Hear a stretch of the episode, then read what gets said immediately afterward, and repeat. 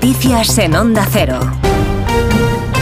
Buenas tardes. El asesor del exministro José Luis Ábalos ha quedado en libertad tras negarse a declarar ante el juez de la Audiencia Nacional Ismael Moreno por el cobro de comisiones en la compra de mascarillas durante la pandemia. El instructor ha dejado libres además a otros tres detenidos por esta trama, con la obligación de no salir del país y de presentarse en los juzgados periódicamente. Una trama de corrupción que al presidente de la Junta de Andalucía, Juanma Moreno, no le suena bien para el gobierno de Sánchez. Suena muy mal por las cuantías, suena muy mal por los personajes que me suenan a episodios pasados en Andalucía. Aquí tuvimos aquí el chofer del otro día, el chofer de la coca famoso. Hemos visto personajes muy chuscos en la política socialista y ahora aparece otro personaje extraño que todo, están las investigaciones, y vamos a ver las investigaciones de dónde llega, pero de luego señalan muy directamente al corazón del gobierno del señor Sánchez. Los agricultores preparan ya otra tractorada en Madrid el lunes que viene, coincidiendo con la celebración de un Consejo de Ministros del sector agrario en Bruselas que consideran clave para sus intereses. Hoy ha habido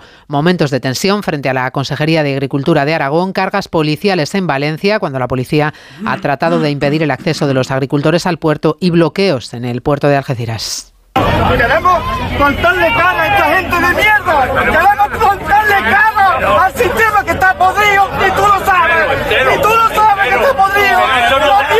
Interior cifra en 56 los detenidos por los disturbios desde el día 6 hasta la 1 de esta tarde 5 en las últimas 24 horas. Seis semanas después de la toma de posesión del nuevo presidente de Guatemala, Bernardo Arevalo, el rey y el gobierno han mostrado su apoyo a la nueva etapa bajo su presidencia. A esta hora los reyes ofrecen un almuerzo al presidente y a su esposa en el Palacio Real, Francisco Paniagua. España apoya plenamente la nueva andadura en Guatemala bajo la presidencia de Bernardo Arevalo seis semanas después de su accidentada toma de posesión. España quiere apoyar esta nueva etapa que representa con el fin de hacer realidad las aspiraciones y esperanzas que han concitado su elección y el nuevo gobierno que dirige. El éxito de la sociedad guatemalteca en su empeño por liberarse del abrazo asfixiante de la corrupción autoritaria. Hace seis semanas Felipe VI fue a Guatemala para la toma de posesión del presidente a la que no pudo quedarse por los altercados que se produjeron antes de que tomara posesión. El Kremlin reta a los asesores de Joe Biden a que encuentren alguna alusión ofensiva de Putin hacia el presidente norteamericano. Moscú ha tachado hoy de vergonzosos los insultos con los que anoche se dirigió Biden al líder ruso, más propios, dice el portavoz del Kremlin, de un cowboy de Hollywood, Diana Rodríguez. No ha pasado desapercibido en el Kremlin el insulto de Joe Biden a Vladimir Putin en un evento en San Francisco con donantes privados. El portavoz de Putin, Dmitry Peskov, cree que ese vocabulario degrada a Estados Unidos, retrata a quien lo utiliza y acusa al presidente norteamericano de intentar parecerse a un vaquero de Hollywood. Un pobre hombre dice que quiere batirse en duelo como en las películas. Es poco probable que el uso de ese lenguaje contra el jefe de otro Estado por parte del presidente de los Estados Unidos afecte a nuestro presidente, al presidente Putin es un intento de aparecer como un vaquero de Hollywood, pero francamente no creo que sea posible.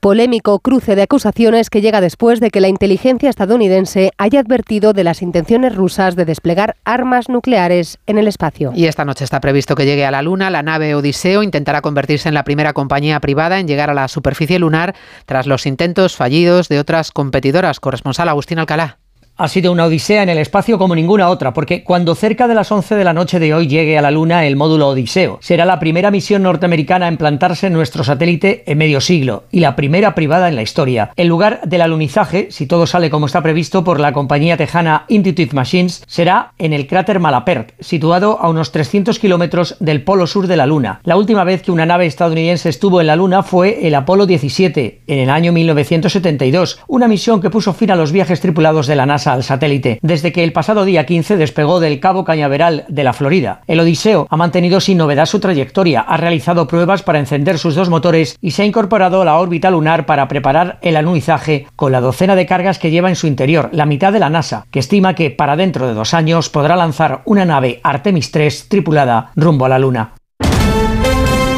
el deporte con Oscar Conde. El jugador del Real Madrid, Tony Cross, ha anunciado hoy su regreso a la selección alemana de fútbol, con la que no juega desde junio de 2021. El centrocampista asegura que vuelve al combinado germano, porque así se lo ha pedido el seleccionador Nagelsmann y porque confía en que puedan hacer algo importante en la Eurocopa de este verano. Un torneo al que el seleccionador español, Luis de la Fuente, llegará con su futuro asegurado después de que la comisión gestora de la Federación Española de Fútbol haya dado hoy el ok a su renovación hasta el Mundial de 2026. Además, el Betis completó hoy la semana de fútbol europeo para los equipos españoles españoles. Lo hace disputando en campo del Dinamo de Zagreb su partido de vuelta de 16 avos de final de la Conference League. Tendrán que intentar los verdiblancos dar la vuelta al 0-1 logrado por los croatas en la ida. El técnico Pellegrini. Estamos conscientes de que nos está faltando gol, que tenemos que crear un volumen ofensivo mayor, que mañana es una final, que vamos perdiendo 1-0 y hay que salir del primer minuto con la mentalidad y con el convencimiento de que somos capaces de dar la vuelta. Primero intentar igualar el marcador y después intentar superarlo, así que en la medida que demostremos los 90 minutos lo que somos capaces de hacer, tenemos posibilidad de clasificar. En Fórmula 1 en marcha la sesión vespertina de la segunda jornada de test de pretemporada en Bahrein con Carlos Sainz marcando el mejor tiempo del día. No rueda esta tarde Fernando Alonso, lo hizo esta mañana quedándose de momento con el decimosegundo tiempo de la jornada. Y en baloncesto, la selección española masculina se enfrenta esta tarde a Letonia en Zaragoza en su primer partido de la fase de clasificación para el Eurobásquet de 2025. No podrá contar Escariolo con Rudy Fernández por lesión en un encuentro que va a suponer el regreso a las canchas de Ricky Rubio. Volvemos con más noticias en una hora, a las 5 las